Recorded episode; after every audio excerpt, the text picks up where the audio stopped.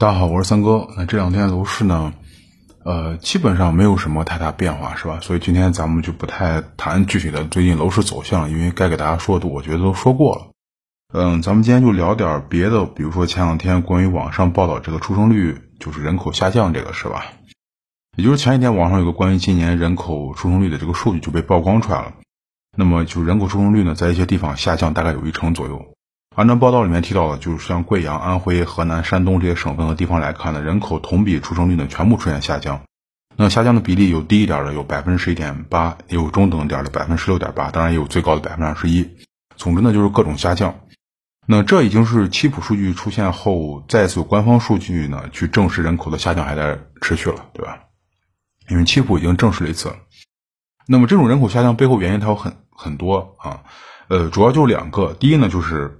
呃，不想让孩子遭罪。第二，就是不想自己遭罪。其实就这么简单。嗯，咱们先说一下不想让孩子遭罪的是吧？那过去大家知道，过去几十年中国算是坐稳了世界工厂的这个头把交椅。那么，并且呢，借此融入就全球化经济体系中呢，顺利搭上这个快速发展的一个顺风车。那这几十年经济发展貌似是不错的，但是在世界工厂背后呢，是靠大量廉价劳动力和无数双勤劳的这个不能再勤劳的双手来支撑起来的。那这些劳动力呢和双手呢，把中国推入了这个快车道的同时呢。说实话，享受到的红利呢，啊，不算多，对吧？为什么不多呢？这个后面会讲到。那大家经常都听到一个词儿叫人口红利法，人口红利指的就是那些正值壮年年轻人。那这些人的劳动产出非常大，但是负担却很小。比如说身体好，很少生病，对吧？这样不会增加医疗体的这个压力。而体力好呢，肯定会经常能加班，这我能最大程度的去贡献劳动产出。那这些人通过自己的努力呢，让这个国家经济走上快车道的同时呢，他发现自己貌似呢，就是。并不能参与到太多享受这个红利的过程中啊，那这样的话问问题问题就慢慢出现了，因为咱们不可否认，在过去几十年的这个物质生活呢，的确这个水平大幅度提高了。那么这些参与到经济建设中的这这一代人呢，也确实通过自己的双手呢，提高自己的生活品质啊，尤其是物质上的。但是很快，这个拦腰斩断生活品质的这个大的一个问题，或者说大 boss 就来了。那么比如说咱们经常聊的房子是吧？从商品房这个出现，而福利分房停止那天起呢，这个。房价呢就开始借助地价和信贷的推动呢，走上了一个长达二十年的一个牛市行情。那这一路的上涨呢，改变两类人的生活。第一类呢，就是脑子活、手里有资金的。那么在商品房刚出现的时候呢，就开始把手里的钱呢去投入到楼市里面。呃，这群人呢，他投的时间比较早，因为当时的房价相对较低嘛，那投入的资金量也少。总之呢，这群人就是把楼市发展的红利占全了。随后呢，就是伴随这个楼市上涨了，这波进场最早人呢，开始坐享房产红利的收益。呃，我不敢说他们就靠房子去改变阶层，但是彻底改变生活品质还是没一点问题了。那么第二类人呢，就比较惨了，是吧？这类人呢，就进场比较晚的，已经上涨的房价呢，把这类人手里面大部分的劳动剩余呢，就是收了个干净。而这部分人呢，恰恰大多数呢，就是曾经的那波人口红利。那么生育率主要也是从这波进场晚的楼市人及其后代就是开始下降的。呃，明显的转折点应该说是在二零零八年金这个金融危机。那么二零零八年的美国的这个次贷危机危就是蔓延到全球嘛，逐渐演化成这个经济危机。那中国的国策呢，也从这次经济危机开始转变。那么从之前的这个出口导向型经济模式呢，开始更多的转型为靠内需和投资拉动经济增长的一个新模式。因为感觉到完全靠出口导向型经济模式已经不是太安全了啊，或者说不符合国家的一个新型的发展需要了。那么。在这个转变出现之后呢，这个四万亿的这个投资就应运而生了，是吧？大家都知道，零八年房地产呢就彻底起飞了。那前面所说那群就准备开始享受经济发展红利人群呢，那再次呢就成为一个红利本身了，对吧？那这次呢是为飙升的房价呢做了一次贡献。那么在二零零八年这个转折点后进场的第二类人呢，就开始承担这个涨势更快的房价，那生育欲望呢开始逐渐就是生育欲望的这个降低呢，开始逐渐加速。基本上一个孩子就成为大多数人的一个选择了啊，当然还有部分的一个政策原因，这个得咱们得承认。而这些人的孩子也开始进入社会，那学生时代他看到父母被这个房价压榨这个痛苦呢，和当下更加离谱的房价，导致这些人的这个生育观呢就更为激进。呃，那比如说是晚婚晚育啊，这都算好的是吧？那丁克也不足为奇嘛啊。那至于二胎这种事呢，这群人是很很少有人会去想的。那用用现在网上这句话说，就是你二胎这个事儿，你去找房东吧啊。那房东这个群体呢，就恰好就是那波进场比较早，以这个啊较低资金购入多套房产的第一类人群。那这一类人还是敢生的啊，人家确实有资本生。那么当第二类人及其后代被房价打压之后呢，那生育这个事儿呢就很难拉起来了。那么用第二类人这个后代的话说呢，那当下生活呢，如果是一场游戏的话，那这个游戏难度就已经调太高了嘛？大家都玩过游戏是吧？而且这个还在不断拉高这个游戏的这个难度天花板。那这种情况呢，实在不想拉新人入坑了啊！拉新人入坑，大家玩过网络游戏都知道是吧？拉朋友来自己这个游戏来玩，这个拉人入坑其实就是生孩子嘛。那就是整个服务区都已经挤得爆炸了，你还继续拉人进来玩，你这不是坑人吗？对吧？那更关键是这个服务器里面还有一群已经是啊一整套毕业装备这个呃毕业套装的玩家了。那这些玩家生的这个小玩家也是基本上刚出生就是全套毕业装备，人家打怪升级什么效率？你你一身垃圾装备打怪升级什么效率？是吧？可比性差太远。那这里就不提那些开挂人了，还有一些人属于开外挂的。那这些人基本上就属于天顶星人啊，基本上处于食物链的顶端，咱们就不讨论了。那让第二类被房价打压过的人啊，被房价打压过的人继续生孩子，你说的不好听点，就是给那些一身毕业套装人去增加游戏快感了。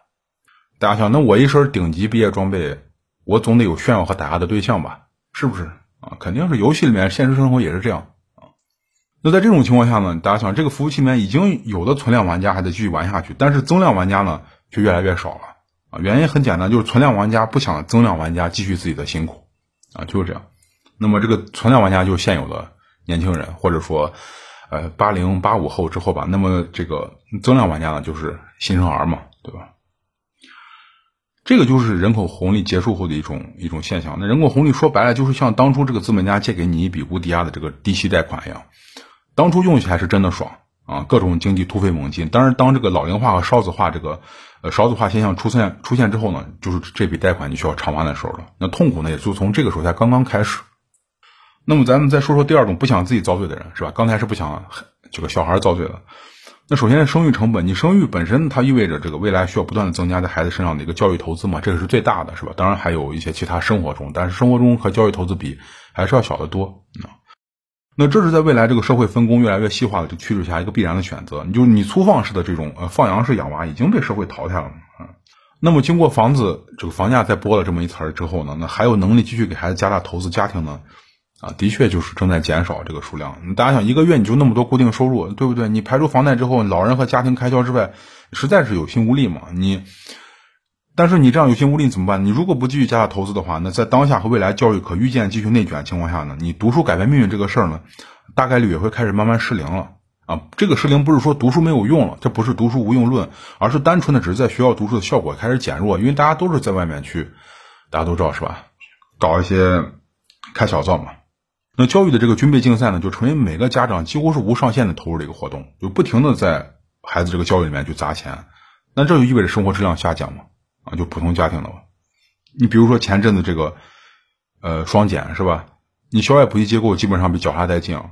那结果呢，居家庭教师他又出现，一个月几万块的费用，搞得比这个之前补习班在的时候还夸张。补习班好歹是一个老师对啊，可能十个、十几个甚至二三十个学生，现在好歹现在变成一个对一个了，那就肯定你负担不起了。普通家庭，也就是说，一般家庭的这个孩子教育这个投资门槛呢，被迫给提升了。你想让孩子不掉队，那就想办法增加教育投资嘛，就是这样子。这不是说家长那么贱，家长非要卷是吧？那整个环境推着家长必须往前卷。啊那有人可能说没必要卷啊，现在大趋大趋势就是给学生减负啊，学孩子学好学好这个学校里面的这个知识就完全可以了。这个话听起来是没错啊，但是政策也的确是这么引导的。但是你要问一下，这个高考分数线给你降低了没有？对吧？那些二幺幺和九八五是否开始屈尊去接受更多的生源呢？人家没有给你降低啊。对吧？还有这年轻人想进的这些互联网大厂，他给你降低门槛吗？你退一步说，这些年轻人追求的，或者说追逐的一般的较好的工作岗位，他们降低门槛吗？恐怕都没有降低门槛。那你凭什么认为你就，你你就靠学校里面那些东西就够了？对不对？那在这种往下卷的过程中呢，就是作为准生育人这个准生育人群的这个。和已经为人父母的这个群体吧，就这这两个群体，但相当一部分人的生活质量下降是一个大概率事件嘛，不可避免的这种事儿。那钱全花在这个小孩身上了，那么想避免自己生活质量不下降怎么办？想让自己不遭罪怎么办？那就少生孩子或者不生孩子嘛。啊，你现在不是很多人动不动就躺平嘛？这就是一种啊，对现实一种基本上无声的或者一种无奈的反抗，对吧？那我我我我我没本事，那我干脆就躺平啊。那么现在不少就还称得上是年轻人这个准生育人群是吧？基本上都成为一个现实主义者。那，这群人里面就是有能力通过自我努力去让自己活得更轻松一点的，主要分为两个路线。首先第一个就是考公务员嘛，啊，进体制内，那么就避开外面这个丛林社会这个见血封喉的一个惨烈竞争，是吧？其次就是，啊，考外语嘛，是吧？然后准备去卷相对这个卷的相相对较轻的这个西方世界，是吧？也可你也可以去嘛。那这两个群体呢，倒是可能把生育率拉起来，但是它也起不到什么大作用啊。原因很简单，是吧？那公务员人人数有限，岗位有限，那今年已经出现两千个人抢一个岗位这个新闻了，大家应该都看到。而我刚说，你想考了这个雅思或者别的外语的这些，你恐怕把娃子生在这个邪恶堕落的西方世界了，是吧？你和咱们也没有什么关系。你再往深层次说一下，你为什么要进体制内呢？或者说为什么要跑路呢？是吧？你究其原因呢，还是觉得这个蛋糕不好分了嘛？啊，经济蛋糕不好分了。因为经济的本身是做蛋糕，那么参与做的人呢，就是所谓的人口红利。但是等到这个蛋糕做好之后呢，这些曾经为蛋为这个为这块蛋糕去加面粉、去找奶油、去找水果的人，他能不能分到这些东西呢？我想是应该能分到，但是绝大部分人他具体分到是什么东西，那就不好说了。那时间很长，时间长的话呢，很多人就开始琢磨了。那那做蛋糕的时候有我们是吧？那凭什么奶油我吃不到？凭什么这个蛋糕上新鲜的水果我吃不到呢？啊，甚至说一一整块完整的蛋糕我都吃不到。那只有一些碎碎渣子是留给我的，那就是这样。你这个碎渣子，你还得跟无数的人去抢。你如果抢不到，你如果不好好抢的话，这些东西你也吃不到。那基于这些考虑呢，就是现在年轻人的觉悟，我觉得是越来越高了啊。如果不想啊出去的话呢，那就是在刚刚毕业就已经抢着要为人民服务了。那国考的这个人数，大家看年年都在增长嘛，这种现象倒是也非常正常，因为。呃，怎么说？咱们我觉得总体还是比较崇拜丛林法则的话，或者说是社会达尔文的啊。那在咱们这个地方，你想避免和无数资历与你差不多的人去竞争的话呢，你当下最适合的途径就是进入体制内。如果你感觉你竞争不了，如果你感觉你在这个丛林里面你生活不下去，那你最好进去。当然，国考的这个过程本身也是需要激烈竞争的啊，这个不可否认，本身也是需要激烈竞争的。你没本事，你一样过不去。不过一旦过了，基本上你就和竞争这个词儿说拜拜了，是吧？你未来的你呢，可以以一个平庸的姿态在体制内干到退休，啊，不求有功，但求无过。你平平稳稳、勤勤恳恳，到退休几乎是大部分人考公的心愿。你不要真以为这些考公的人是为了往上爬，是吧？你笑话，那只是为了脱离外面那个竞争到白热化的一个丛林社会，那就已经阿弥陀佛了啊！只要能脱离就可以了。我不求爬什么，往上爬没有。那么按照现在这个人口发展趋势的话呢，为了解决生育率下降的问题呢，政策上动作是一定的。啊，比如说未来征收一些 隐形的这个单身税，是吧？我前阵子文章不是提到这个北京公租房政策嘛，向这个多孩家庭去倾斜，优先给这个多孩家庭去排位公租房的操作，它其实也算是隐形这个单身税的一种嘛。当然这个力度还非常小，那未来这个单身税的升级空间还很大。比如说给多孩的家庭呢减免一定的个税，那么多孩家庭在减免税费的前提下呢，增加这个育儿和孩子。这个学前生活或者教育的一个补贴，甚至在购房上做出一些政策宽松和补贴，也不是没可能啊。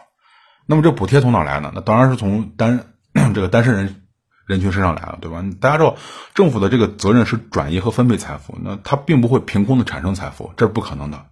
所以说，给这群有孩子或多孩子家庭去增加福利补贴的话，那另外一群单身人士你就得出血嘛，或者说你不生孩子的人，肯定是从你这儿要出血嘛。羊毛出在羊身上，只不过现在这个。呃，是这个单身的这个羊呢，会被优先薅羊毛，然后去给那些准备生小羊的羊群呢去做地毯或者做衣服来取暖，啊，这算一种慷慷他人之慨这种新闻。那么有时候呢，其实呃，就看这种问问题，我在就是这种新闻，我在想，那这个是不是真的全赖房地产就把这个生育率拉低呢？啊，房地产的责任它的确是不小，但是接下来呢，如果房地产真的被稳定控制之后，呢是不是股市类的这个资本市场又该上场呢？那么我我觉得有时候。啊，上一代年轻人啊是跟房地产结下了一个啊不解之缘，那是不是下一代就该股市这个资本市场是留给下一代年轻人的一个新的礼物？当然，这个礼物的外表肯定是一层美丽的包装纸，是吧？至于包装纸里面的内容是给未来年轻人或未来人的一种惊喜，还是一道更难解的方程式，那就只有等他们自己去把这个解开才能知道了。啊，那今天给大家聊这个呢，就是我在昨天看了一个，嗯。这个咱们那个官媒的新闻是吧？就央视他们那个新闻，就是关于养老政策的一个新的一个东西，大家可以去看一下，关注一下。里面又提到两个关键的一个词，一个是就是家庭养老，第二呢就是他鼓励子女和父母住近一点啊，这样的话照顾老人这种养老方式，看来和之前大家都说这种社会化养老好像啊有有点差距是吧？好像方向不是很一致啊。那么这其实呢，就是说。养老的压压力还是很大嘛，因为这个本质上你你怎么去养老对吧？你产出这个财富，它不是说钱这种东西，你产出财富或者说还是靠年轻人嘛。你如果年轻人上不去的话，这个人口数量上不去的话，那你这个老龄化负担只会越来越重，这个到时候会所有人都去承担。包比如说我刚刚这个给大家讲这种单身人士或者你不生孩子人士，肯定会有隐性税在你身上出现的，这是肯定的。就是我刚刚说你，因为政府它没有办法凭空去产生财富嘛，那必然是去分配和调节嘛，就是这样的。就像我们之前经常知道，那省直接转移支付，这个就是这样。那为什么转移支付呢？干脆给这个穷的省直接印钱不得了吗？那这样肯定是行不通的，是吧？你必然是转移支付。那在这养老问题上，其实也是这样。呃，那好，那今天给大家聊一下关于人口和人口这个问题吧，是也是我前天看新闻所以想到的。呃，然后呢，还有关于更多呃经济和房子类的文章，我都发在我的微信公众号上，大家可以去看一下。在微信里面搜索“听三哥说”，啊，就会关注我的公众号了。呃，那好，那今天的话，咱们就先聊到这儿，咱们，大家下次再见，谢谢大家。